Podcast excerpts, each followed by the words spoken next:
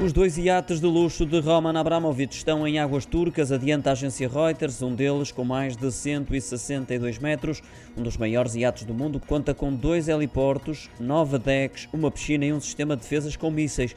Este encontra-se em Marmaris, na costa turca, depois de ter passado pelas ilhas gregas de Rodas e Creta. O outro está ancorado em Bodrum, a 80 km de distância de Marmaris. Estão assim fora das águas da União Europeia, escapando por isso às sanções impostas pelos 27 Estados-membros.